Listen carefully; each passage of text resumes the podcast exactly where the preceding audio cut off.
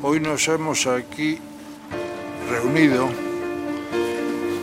dentro del foro, la tribuna del foro de opinión del Casino de Madrid para participar en la presentación de una, la, la obra de don Luis Ángel Rojo, miembro de nuestra institución y además directo y fundador del diario madrileño El Distrito. La obra que nos trae aquí, que tiene por título Cuando éramos invencibles, y consiste en una recopilación de artículos sobre batallas donde los españoles siempre han sido vencedores. La historia no siempre nos ha tratado bien eh, nuestra, en nuestra evolución y este libro se encarga de poner en valor momentos gloriosos a lo largo de los más de los 400 años que duró el Imperio Español. El prólogo, como así las, las ilustraciones, son obras del pintor Augusto Ferrer Dalmau, que tiene ya una, una cotización internacional y está presentado por relevantes personalidades, comenzando por don Carlos Cuesta, redactor jefe del diario Mundo. Tiene la palabra don Carlos Cuesta. Muchísimas gracias por permitirme presentar este, este libro. Muchísimas gracias a Jesús por permitirme y por tener la confianza de que presentemos algo que yo creo que además entra dentro de una necesidad evidente de este país. Eh, yo creo que la labor de este libro, que es recordar la herencia que tenemos, es un acto absolutamente debido. En España estamos acostumbrados a una leyenda negra, hace tiempo era una leyenda negra externa, en estos momentos resulta que tenemos una leyenda negra interna. Yo les voy a presentar la mesa, voy a hacer una serie de palabras, pero además me permito ya además recoger unas palabras de don Carlos Espinosa de los Monteros, que en una charla yo recuerdo que él se eh, refirió, él es el comisionado de la marca España, y dijo, necesitamos mucha marca España fuera. Y dijo algo así, corrígeme Carlos si no es así, pero necesitamos mucha marca España hacia adentro. Y aquella, aquel mensaje yo creo que daba en el clavo de lo que nos está pasando. Aprovecho ya y presento a todos ellos, excelentísimo señor don Carlos Espinosa de los Monteros y Bernaldo de Quirós, marqués de Valtierra, alto comisionado de la marca España, excelentísimo señor don Fernando Carrillo Flórez, embajador de Colombia, ilustrísimo señor Antonio Maravini Martínez de Lejarza, marqués de Ovieco, Gerardo Hernández Rodríguez, representante del Gran Capitán Ediciones, el pintor eh, don Augusto Ferrer Dalmau y el autor del libro al que me refería previamente, Jesús Ángel Rojo. Este libro pretende recordar que nuestra historia no es una historia de fracasos, ni muchísimo menos. Es una historia, podríamos incluso decir, como las de los demás, pues yo casi diría que no yo casi diría que el resto han ensalzado mucho más teniendo mucho menos. Nosotros, sin embargo, en España estamos especializados últimamente en no ensalzar nada teniendo mucho más. La raíz de esto, bueno, desde mi punto de vista, desde luego es un abandono ideológico, un abandono de principios y un abandono de causas que hoy pues resulta que tenemos que masticar convertidas en muchas ocasiones en resultados electorales. La reivindicación de España no es una opción, en el resto de países lo tienen muy claro. Hablando con Juan Eslava, autor de La Mula y de la película La Mula posterior, y él decía una cuestión y tiene toda la razón. Decía, en España debemos ser el único sitio, el único país del mundo donde en el cine y con subvenciones oficiales se ha pagado aquello que destruía la unidad de los españoles españoles. en todo el resto exageran, exageran en el otro lado, exageran justo para ensalzar aquello que los une. Dice, en España debemos ser el único país donde se está utilizando dinero público para ensalzar aquello que nos desune. Yo voy a ir dando la palabra a todas las personas que nos acompañan. Vamos a empezar con un vídeo el vídeo eh, creo que les va a emocionar incluso. El libro yo creo que es muy importante que se lo lean con mucho detenimiento de arriba abajo. Cuenta pasajes de lo que es nuestra historia, nuestra historia real. Somos herederos del Gran Capitán, somos herederos de Blas de Lezo, somos herederos de los tercios de Flandes, etcétera, etcétera, etcétera. Vamos a ver ya el vídeo y empezamos con toda la presentación. Cuando éramos invencibles, hace justicia a la historia de España. Un pasado olvidado manipulado y ocultado a nuestra sociedad. ¿Por qué nuestro sistema educativo ha silenciado nuestra historia convirtiéndola en una caricatura de lo que fuimos? ¿Quieres descubrir cómo los ingleses han ocultado sus monumentales fracasos ante los españoles? Un libro que enseña cómo una nación de 8 millones de habitantes dominó el mundo.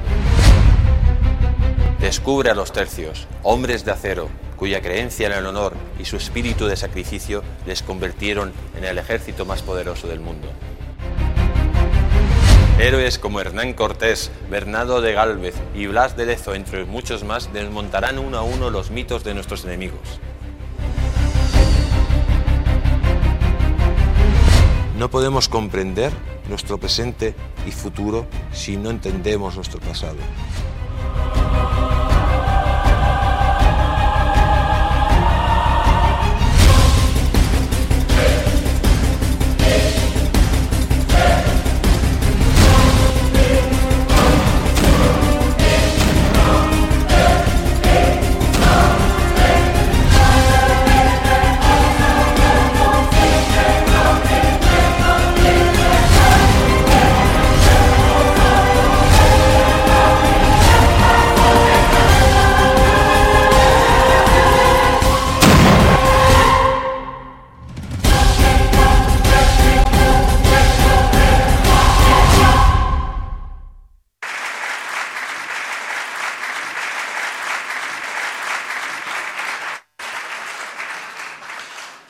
Muchas gracias. Les voy a pedir otro aplauso para una persona que nos pueda hablar mucho más eh, del libro, del libro de, Jesús, porque él es el editor. Es la persona que ha hecho posible que hoy tengamos este libro, que además la verdad es que desde el punto de vista editorial, de edición, es una auténtica preciosidad de libro.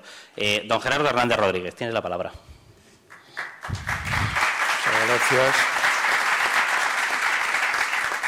Excelentísimo señor embajador, señor presidente del casino, ilustrísimos señores de la mesa, damas y caballeros. Constituye para mí un honor el ser, en esta ocasión, el representante y el portavoz de la editorial El Gran Capitán. Y este honor estriba en poder constatar la filosofía y la vocación de esta editorial al difundir hechos históricos de España y poner de manifiesto una visión que, por ignorancia, revanchismo o incomprensibles complejos en no pocas ocasiones se ignoran o se ocultan, como se pone de manifiesto en hechos como el de intentar suprimir en una avenida de Cáceres la denominación de héroes de Valer, nuestros gloriosos últimos de Filipinas, por creer que se trataba de personajes del Ejército Nacional en la Guerra Civil de 1936 a 1939. Estamos muy orgullosos y muy satisfechos por haber conseguido esta publicación en la que hemos puesto todo nuestro entusiasmo, toda nuestra ilusión y en la que, además del texto de indudable interés en orden a los fines perseguidos, independientemente de los materiales empleados para su confección, la obra se ha enriquecido extraordinariamente con unas ilustraciones de inapreciable valor, como son las de la reproducción de las magníficas y emotivas pinturas de don Augusto Ferrer Dalmau, que nos honra con su presencia, y que ha aportado además el prólogo del libro, así con fotografías tomadas por el propio autor y por Rosana Romo en los lugares a los que se refiere dicho texto y con grabados, mapas, árboles genealógicos cedidos por diversos museos y el epílogo del marqués de Ovieco, descendiente de don Blas de Lezo, que, sin pecar de falsa modestia, creemos que no se han reunido en ninguna obra en semejantes características en los últimos tiempos.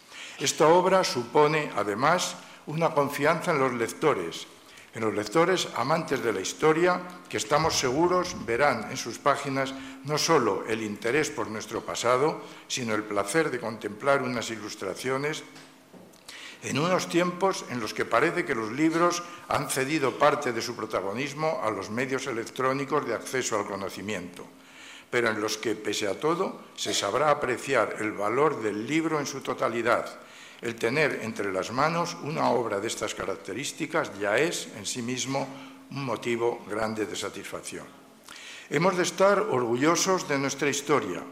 No todos son reveses y debemos de aprender de otras naciones que alardean de sus hechos gloriosos y justifican, disimulan u ocultan sus reveses, no para obviar nuestras luces y nuestras sombras, sino para tenerlas presentes con rigor, pero sin chauvinismo ni complejos, y mucho menos para tergiversar o falsear esa historia o para enseñar a las nuevas generaciones y a las venideras una historia que no es fruto del estudio riguroso y objetivo de la misma, sino de intereses partidistas o de propósitos particularmente interesados.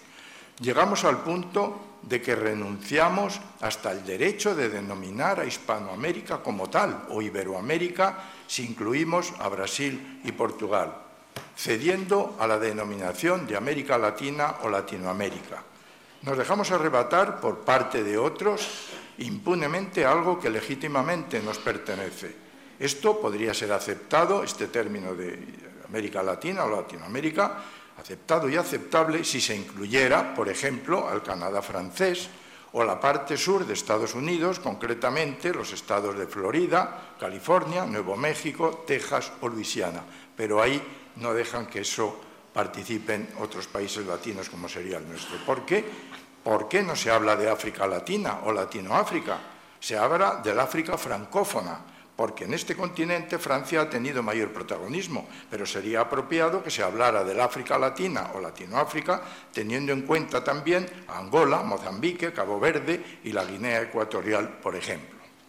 El libro está escrito por Jesús Ángel Rojo con enorme entusiasmo e ilusión. El autor es un entusiasta de la historia y ha acometido esta tarea no solo con todo el rigor que le ha sido posible, sino también desde su condición de periodista. Por eso es probable que el lector encuentre a veces expresiones que más pueden parecer el titular de un periódico que el texto de un estricto académico. Son, no obstante, licencias que el autor se permite desde esa doble vertiente de su personalidad, la de estudioso de la historia y de profesional del periodismo. Pero eso, en lugar de desmerecer su obra, le añade el aliciente de hacerla amena y asequible a cualquier lector que se embarque en la lectura del libro sin prejuicios ni estereotipos, sino con el interés y la curiosidad de quien está leyendo una obra que trata sobre la verdadera y real historia de muchos de los hechos de armas de nuestros antepasados pero con el atractivo de quien tiene entre sus manos una novela o un libro de aventuras que, como hemos dicho, en este caso no son imaginarias, sino reales. Sin embargo, no se agotan aquí, en las expuestas en este libro, las victorias, hazañas y gestas heroicas de nuestras armas. Era preciso fijar unos espacios cronológicos y eso es lo que ha hecho el autor pero hechos semejantes encontramos, por ejemplo, en nuestra guerra de la independencia o en acciones en las que han participado nuestros ejércitos en el siglo pasado. Por consiguiente, desde aquí emplazamos a Jesús Rojo a que siga con sus investigaciones y dé continuidad a este libro en una nueva publicación con la recopilación de estos hechos, de estos tiempos más próximos que, sin duda alguna, la editorial El Gran Capitán acogerá con el mismo agrado con que lo ha hecho cuando éramos invencibles. Así pues, para finalizar, cumple resaltar que esta editorial ha contado para hacer realidad este proyecto que hoy ve la luz y tenemos el honor de presentar ante ustedes con el concurso inestimable, además de la autoría de la obra por parte de Jesús Rojo, con el de la pluma y los pinceles de tan destacado pintor de batallas, acciones y personajes militares españoles como lo es don Augusto Ferrer Dalmau, al que le debemos el prólogo y la ilustración de un buen número de las gestas aquí referidas, y como autor del epílogo con el marqués de Ovieco y Valdegema, descendiente directo del almirante don Blas de Lezo, cuyas hazañas también se relatan, como no podría ser de otra manera, en nuestra publicación. En la concurrencia del autor y de estas destacadas figuras de nuestra cultura y de nuestras artes, se congratula y enorgullece la editorial del Gran Capitán y confía en que el éxito y la difusión de esta obra sea pareja a la ilusión y al entusiasmo puesto de manifiesto por todos ellos, por todos los que de una u otra manera formamos el equipo que desde nuestras particulares competencias hemos llevado a cabo el trabajo de este, esta publicación, llegando con él a buen puerto. Muchas gracias a todos. Pues muchas gracias. Le doy la palabra al Marqués de Valtierra, él es licenciado en Derecho y Administración de Empresas, fue nombrado en julio de 2012 por el Rey, eh, alto comisionado del Gobierno para la marca España y representa a nuestro país con este cargo. Es el excelentísimo eh, señor don Carlos Espinosa de los Monteros. Buenas tardes, señoras y señores. Hoy en París, eh, el Arco de Triunfo, la, la Place de l'Étoile, los Campos Elíseos, las principales arterias de París están llenas de banderas españolas, de banderas españolas con motivo de la visita de nuestros reyes a París.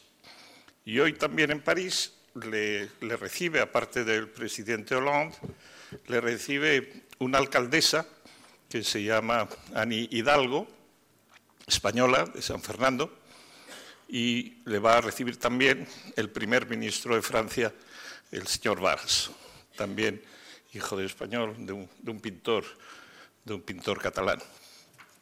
Hace pocos años hubiera sido inimaginable que tuviéramos una alcaldesa de París y un primer ministro de Francia españoles.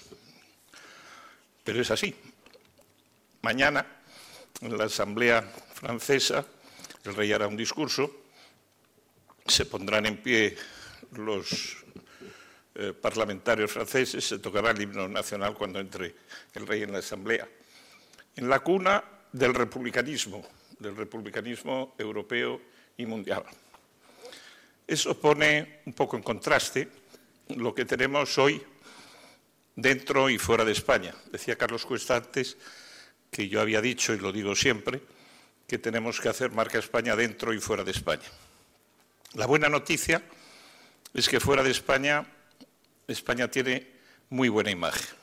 De hecho, en los distintos análisis y estudios que nosotros tenemos y donde vamos viendo la evolución de la percepción que se tiene sobre España, fuera de España, pues tenemos buena imagen en casi todo el mundo, imagen leve, débil, en gran parte de Asia y algunos países de África, y solo tenemos tres países donde en este momento tenemos una mala imagen.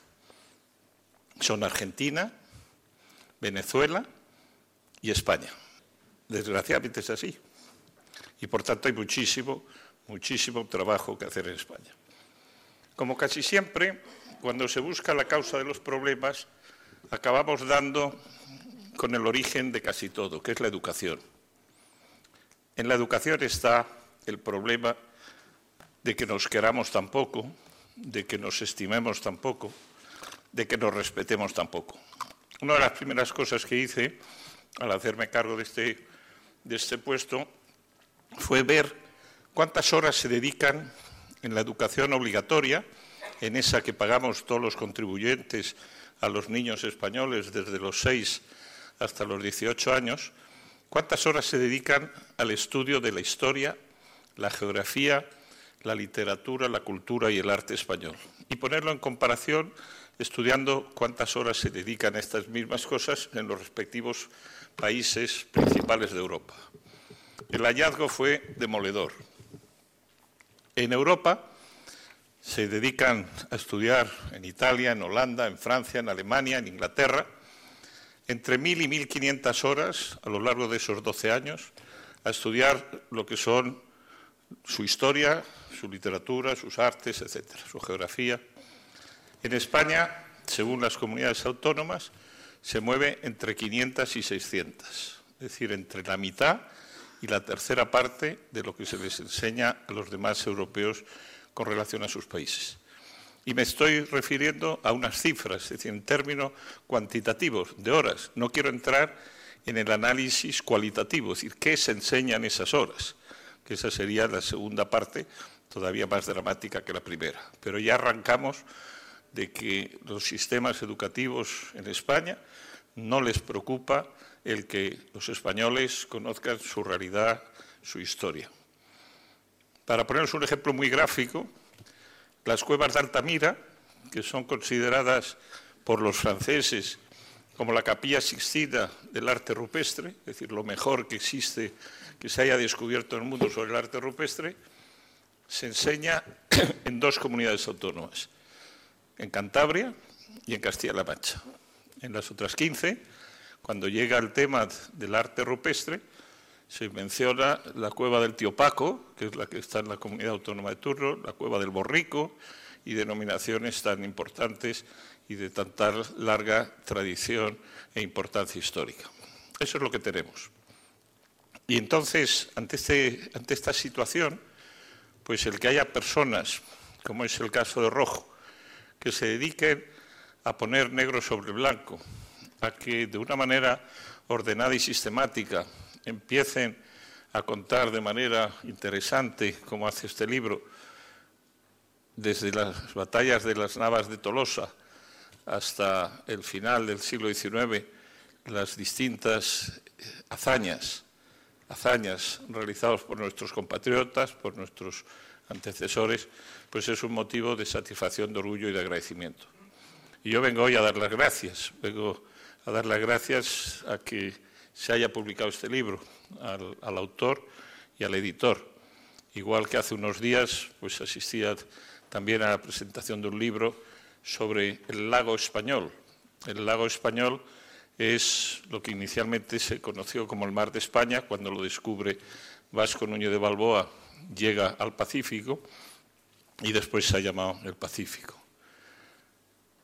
Esto tuvo lugar en 1513, es decir, hace 500, 502 años. Pues hace dos años, cuando se conmemoraban los 500 años, hicimos una prueba en un instituto de enseñanza media de Madrid, preguntar a alumnos de 15 y 16 años qué sabían de Vasco Núñez de Balboa. La respuesta, lo más demoledora que puedan ustedes imaginar. 42% de estos jóvenes decían es una estación de metro. Y 25% decían es una calle y únicamente el 30%, con cierta confusión, pues acababa diciendo es un conquistador, es un descubridor, es un explorador. 30%. Otros 72 lo asociaban al callejero de Madrid. Esta es la, terrible situación que tenemos. Y quiero decir que desde Marca España hacemos bastantes cosas fuera de España, que es nuestro, nuestro cometido. Y en relación un poco con lo que se ha hablado aquí, pues cuando intentamos proyectar la imagen del país, jugamos siempre con dos vectores. España, país de tradición y país moderno. Cuando vamos a Estados Unidos, nuestro mensaje, y ahora cuando vaya el rey en septiembre a conmemorar los 500 años de la fundación de la primera ciudad en Estados Unidos, San Agustín de la Florida, volverá a ser lo mismo.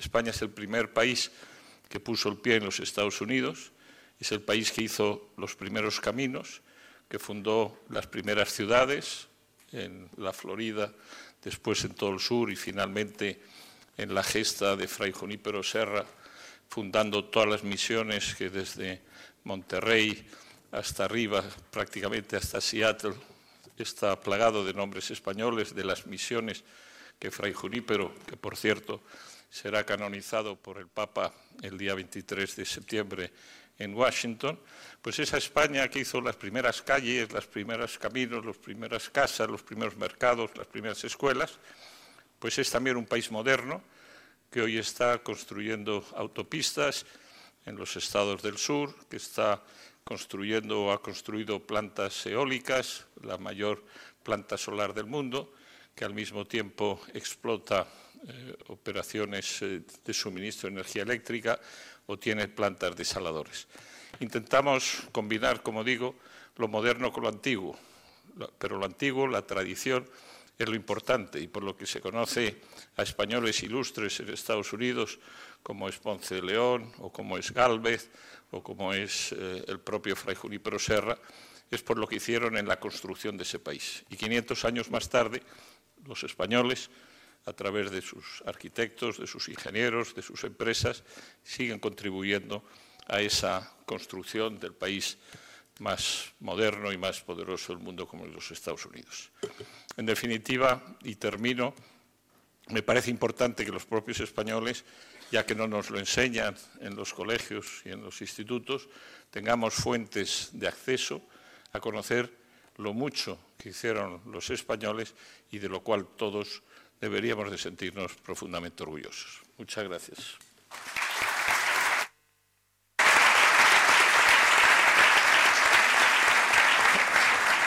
Le voy a dar la palabra ya a otra persona que nos podría hablar mucho, no solamente del libro, sino de alguna de las historias que aparecen en el libro. El libro tiene 36 relatos de historias que dejan clarísimo cuál ha sido el papel de España, el real, no el de la leyenda negra, de victorias que cosechó España a lo largo de todo el mundo. Él es el marqués de Ovieco y Valdegema. Él es descendiente, primogénito de don Blas de Lezo. Les pido un aplauso.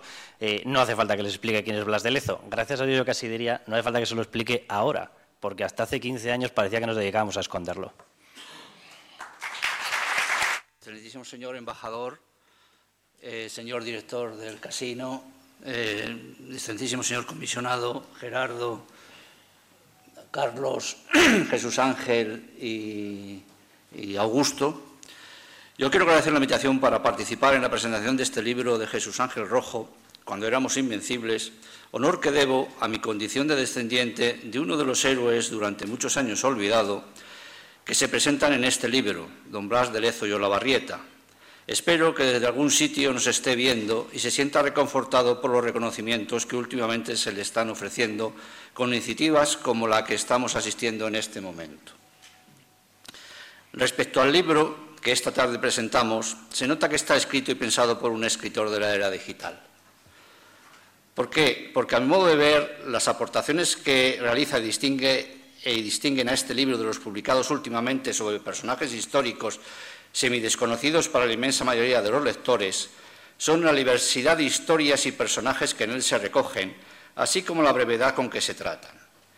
Y ahí está, a mi modo de ver, la gran virtud de este libro de Jesús Ángel, Escribir un libro con relatos cortos de hechos históricos poco conocidos, sin conexión entre ellos, para que los lectores los puedan leer independientemente unos de otros y así puedan conseguir, en primer lugar, conocer más nuestra historia y, posteriormente, una vez que hayamos leído todos los capítulos, proceder a desarrollar aquellos que nos hayan impresionado más, extendiendo el conocimiento de los relatos seleccionados a partir de la bibliografía que se cita en el libro. De esta manera entiendo que se facilita la labor del lector para acceder de forma fácil al conocimiento de nuestra historia. Esta idea de volver a aficionarnos a estudiar nuestra historia de una manera distinta, olvidándonos de la lista de los reyes godos, que es la manera en que se estudiaba en mi época, y pasar a conocimientos puntuales de historias increíbles que nos piquen la curiosidad para desarrollar posteriormente las historias que más nos interesen, será probablemente la mejor manera de ir rellenando nuestros vacíos de conocimiento de la historia, con la particularidad que no siempre sean los mismos relatos los que elige cada uno, por lo que el relleno de estos lapsus personales de conocimiento empezará por los rematos que más le interesen a cada uno, facilitando el acceso a la historia. Es decir, se produce el acceso a la historia a la carta de cada lector.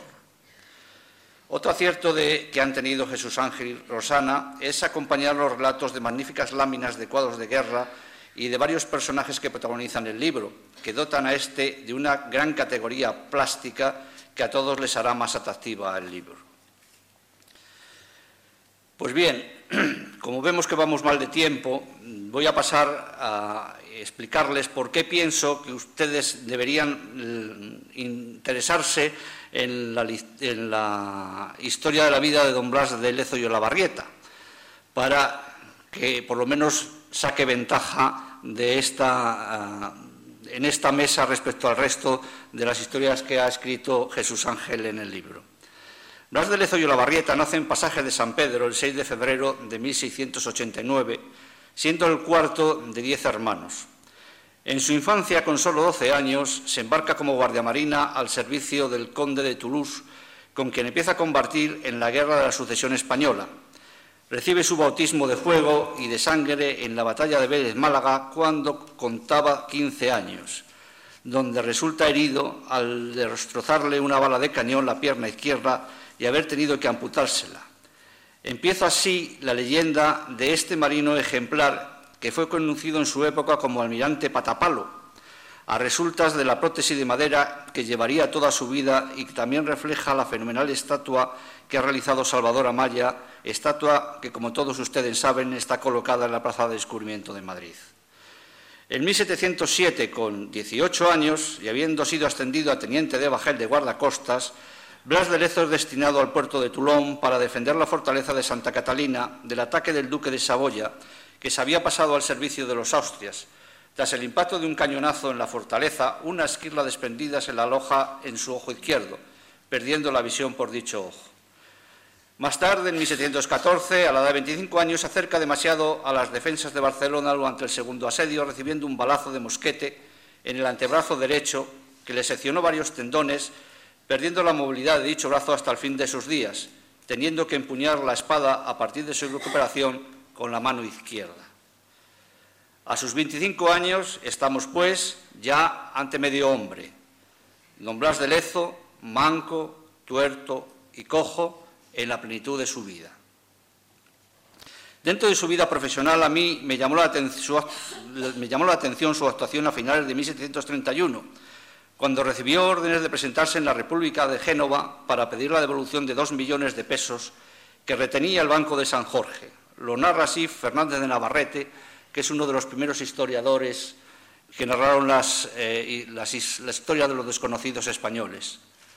Entró el jefe de escuadra, don Blas de Lezo, en el puerto con seis navíos y exigió un saludo extraordinario a la bandera y que inmediatamente le fueran llevados a bordo dos millones de pesos pertenecientes a España que estaban depositados en el Banco de San Jorge. Sorprendido el, Senado con esta demanda, procuró buscar razones con qué eludirla, pero Lezo manifestó resueltamente a los diputados que fueron a verle, mientras daba la vuelta al reloj de arena, que si cuando cayese el último grano no era saludado como correspondía y no estaba en su poder la cantidad adeudada, batiría la ciudad reduciéndola a cenizas. Ante tan enérgica actitud, cedió la República, cumpliendo a toda satisfacción del general español, que inmediatamente de recibir el dinero se dio a la vela. Creo que es de las pocas batallas que ganó sin disparar una bala. Y es que a su edad, 42 años, su leyenda ya empezaba a pesar en sus enemigos que sabían de sus capacidades. Tenía aquí también una semblanza de su vida personal, pero como vamos mal de tiempo, voy a pasar directamente a explicar que don Blas de Lezo no conoció a su última hija porque marchó a Cartagena de Indias eh, dos meses antes de que naciese. Entonces, hay muchas versiones sobre que en Cartagena de Indias había estado acompañado de su mujer y eh, todo esto Mariela Beltrán y Carolina Guado han hecho un artículo donde claramente dicen que no es así, que realmente don Blas de Lezo murió solo, sin su familia, sabiendo que el virrey eslava estaba maniobrando para pedir al rey su destitución y al que no le quedaban ni fuerzas ni amigos, deberíamos realizarle algún acto de desagravio por el trato que se le dio en su día. Por ello quiero aprovechar esta ocasión para pedirle al Santísimo Señor Embajador de Colombia un esfuerzo para encontrar los restos de don Blas de Lezo, para por lo menos darle esta última satisfacción al valeroso e invicto marino que siempre cumplió con su patria y al que su patria no se lo agradeció. Muchas gracias.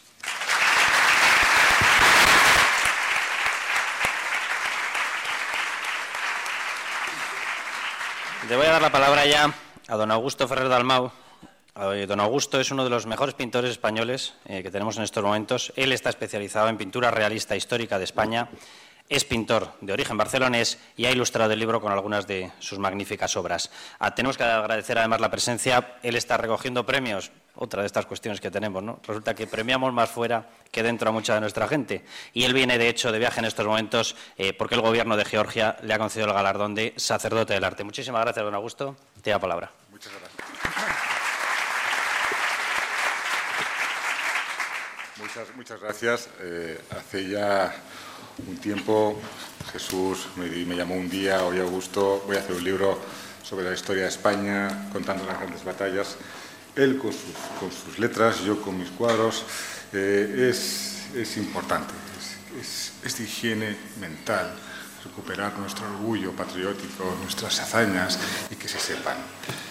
A mí, a mí me, me, entristece, pero también me enorgullece mucho cuando cuando voy fuera, he estado en misiones exteriores con, marines, con georgianos, que sepan más de nuestra historia que nosotros mismos. Que venga un teniente de los marines y me hable de Blas de Lezo o de Galveston y me empiece y yo digo, joder, es, que, me hace mentira que estos señores sepan más de nosotros que nuestras historias. Y esto es importante, es muy importante que libros como este se den a conocer y que tengan difusión. Para mí, para mí ha sido un gran placer contribuir en este libro con, con mis cuadros y he disfrutado mucho escribiendo un prólogo. Espero que tenga que siga la línea de lo que es el libro. Eh, Jesús, dices que cuando éramos invencibles, yo, como dijo Bismarck, los españoles no somos invencibles. Llevamos muchísimos años intentando matarlos entre nosotros y no lo hemos conseguido, por lo cual seguimos siendo invencibles. Entonces, por lo demás, oye, encantado de haber contribuido con tu libro y puedes contar conmigo para lo que quieras. Muchas gracias.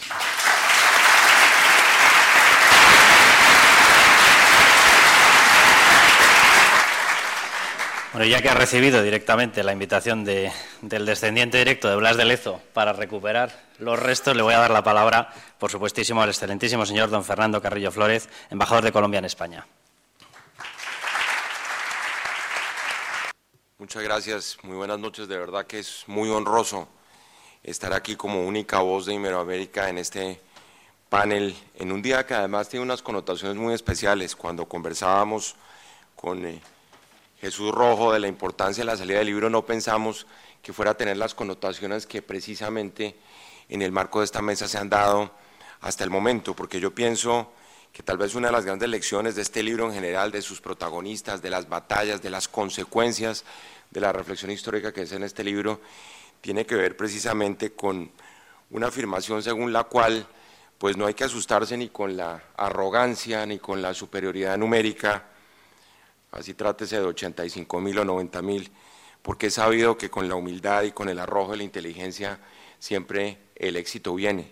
Y le digo precisamente cuando el escepticismo a lo mejor y el pesimismo se apodera en una condición de adversidad y cuando es precisamente el momento en que las sociedades tienen que sacar lo mejor de sí mismas para dar un paso hacia adelante. Yo quiero saludar muy especialmente al señor presidente del Casino de Madrid, al señor comisionado de la marca España, a todos los compañeros que nos acompañan aquí en esta mesa, y, reiterarles que para nosotros, para los colombianos, Blas de Leso representa mucho más que un ícono, mucho más que un héroe, representa un referente de nuestra historia, de la historia de Iberoamérica y de la historia de España.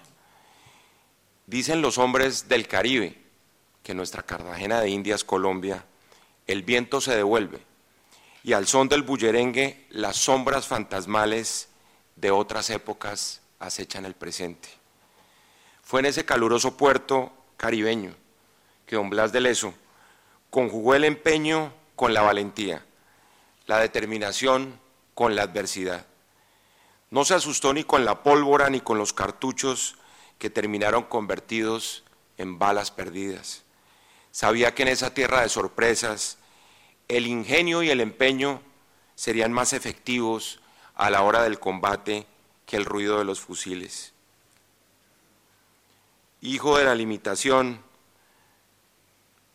y padre, además de la valentía, de la valentía como característica fundamental del heroísmo, algunos personajes, algunos literatos sostienen que es a través del ejemplo, como se cuentan los hechos del pasado, cómo se hace la historia, y las invasiones, las gestas independentistas tienen en sus protagonistas los referentes necesarios.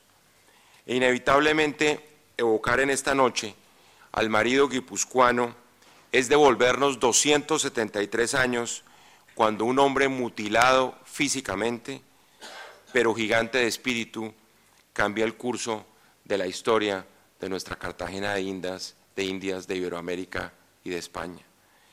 No le valieron los triunfos de Génova, Mazalquivir Gorán o el acecho de los corsarios en las costas del Pacífico para poner de presente su gran ingenio. No le importó embarcarse, como ya lo decía el marqués de Ovieco, por primera vez a la tierna edad de 12 años o quedar sin una pierna a los 17 para justificar su destreza en la mar.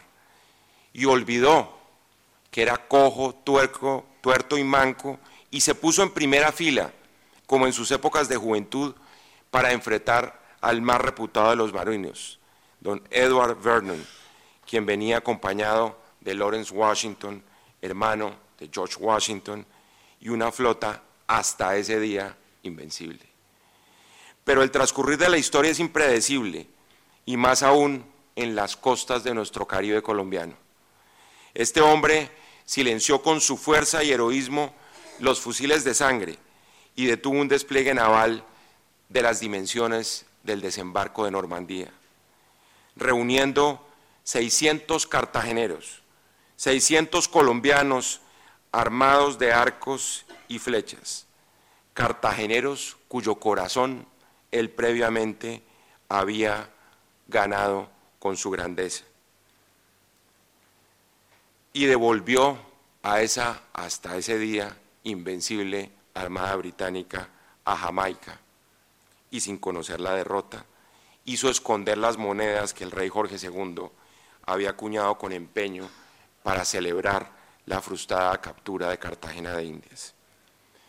En fin, Blas de Leso fue un campeón de la hispanidad, de esa lengua que es nuestro principal activo común de esta Iberoamérica de esta marca España, don Carlos. Un hombre que reflejó el alma luchadora del hombre americano y un estratega que no dejó que en estas tierras de donde yo vengo se enfrascara en el pasado el desembarco de esta lengua traída siglos atrás en las carabelas de don Pedro de Heredia. Como diría con justísima razón un gran historiador colombiano, don Germán Arciniegas, Blas de Leso, y cito textualmente, comillas, iba dejando en cada batalla un pedazo de su cuerpo para ganar un poquito de gloria.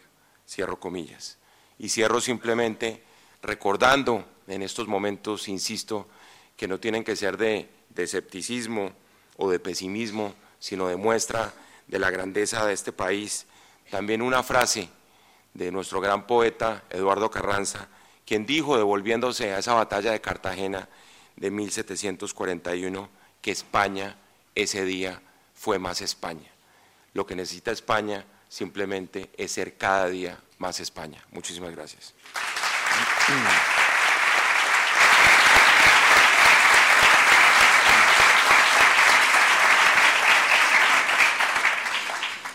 Le voy a dar la palabra ya al autor del libro, a don Jesús eh, Rojo Pinilla. Él es miembro, Jesús Ángel, perdón, Rojo Pinilla. Él es miembro del Ilustre Colegio de Abogados de Madrid, es experto en comunicación e imagen, cuenta con una amplia trayectoria en el mundo empresarial y periodístico, es fundador y director desde el año 1999 del Distrito, lo ha convertido además este periódico gratuito en el de mayor tirada de toda la capital y además en el año 2002 crea uno de los primeros diarios digitales de la capital. Es coordinador, aparte de todo esto, de la sección El Rincón de la Historia, donde colaboran importantes escritores e historiadores. Es amante, obviamente, y apasionado de la historia y se ha dedicado durante un tiempo de su vida a recorrer Europa y América eh, para precisamente poder estudiar algunos de los pasajes que hoy nos narra en este libro. Pido un fuerte aplauso para Jesús Ángel Rojo. Muchas gracias, Carlos. Buenas tardes. En primer lugar, permítame dar las gracias a las personas que han colaborado con este libro y de forma muy especial a los miembros de la mesa. A nuestro presidente, Javier Torrico. Gracias, presidente. Gracias por abrirnos las puertas del casino y por acoger la presentación de esta obra en tu casa. Gracias a Gerardo y a Gran Capitán Ediciones por esta apuesta decidida por enseñar la historia de España sin complejos y ambigüedades.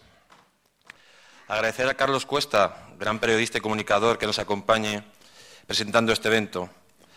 Su presencia hoy, ahí, hoy aquí tiene un valor excepcional, porque por algo se caracteriza Carlos, es por la defensa de principios y valores.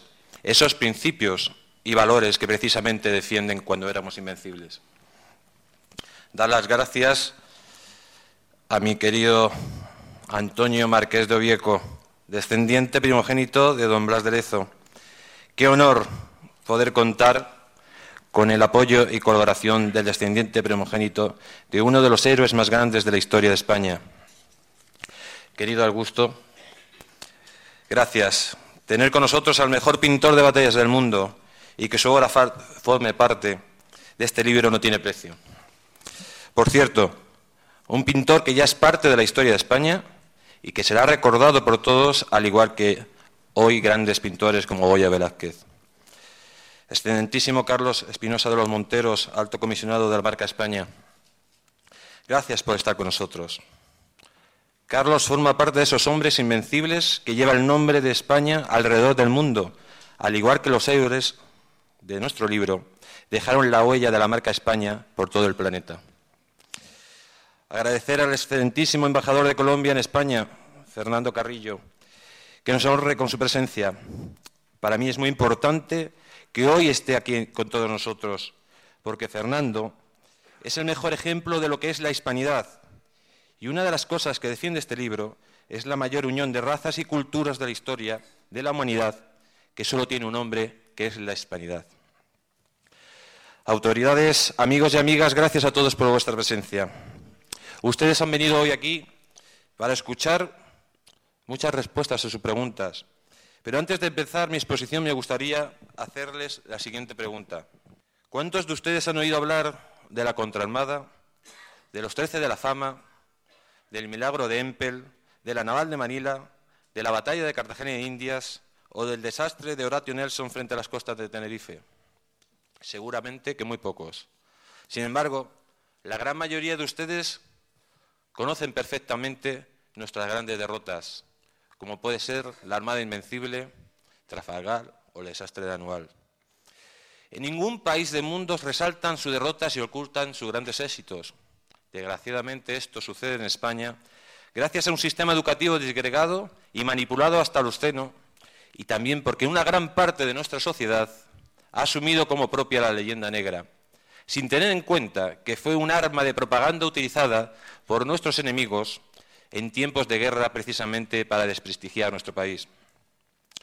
Cuando éramos invencibles, hace justicia a la historia de España, una historia olvidada por nuestra sociedad, ocultada y manipulada, sobre todo por la historiografía anglosajona.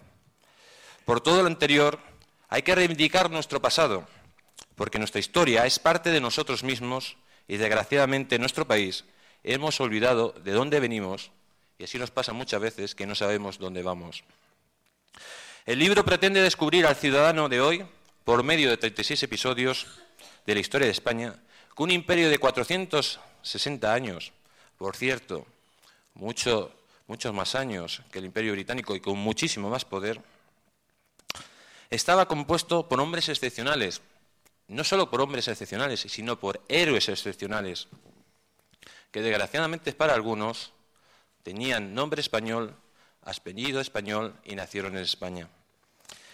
Tenemos el regalo divino de haber nacido en un país tan maravilloso como España, que tiene una de las historias más importantes de la humanidad. Pero ese privilegio también acarrea la obligación de recordarla y, por supuesto, de transmitírselo a nuestros hijos.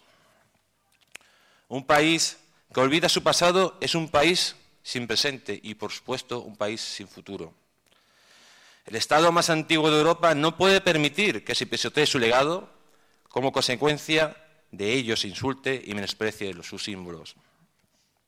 Todo ello es consecuencia de una política sin valores y principios que convierten a nuestros ciudadanos en personas débiles y fácilmente manipulables gracias al desconocimiento, falsificación y ocultación de nuestra historia.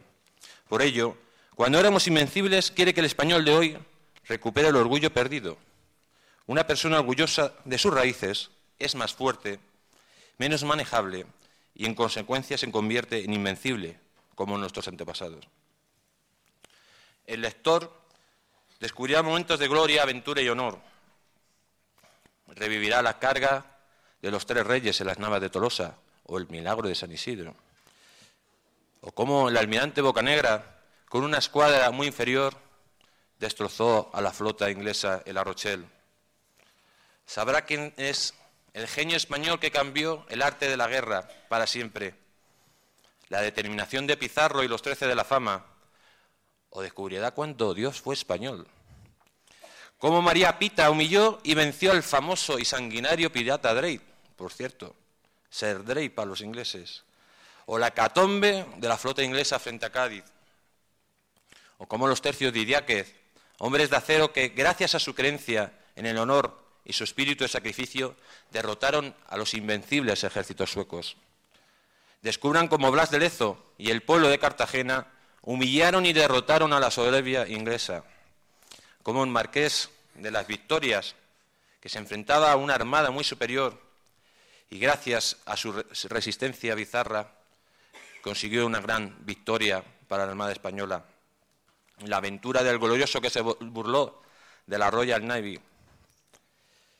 Descubran también cuál fue la primera ciudad de los Estados Unidos y descubran cuál fue el primer santuario de la libertad de los negros americanos que huían de la esclavitud británica. A Bernardo de Galvez, héroe de, de la independencia norteamericana, y, como no, al general Gutiérrez, que venció al todopoderoso Nelson.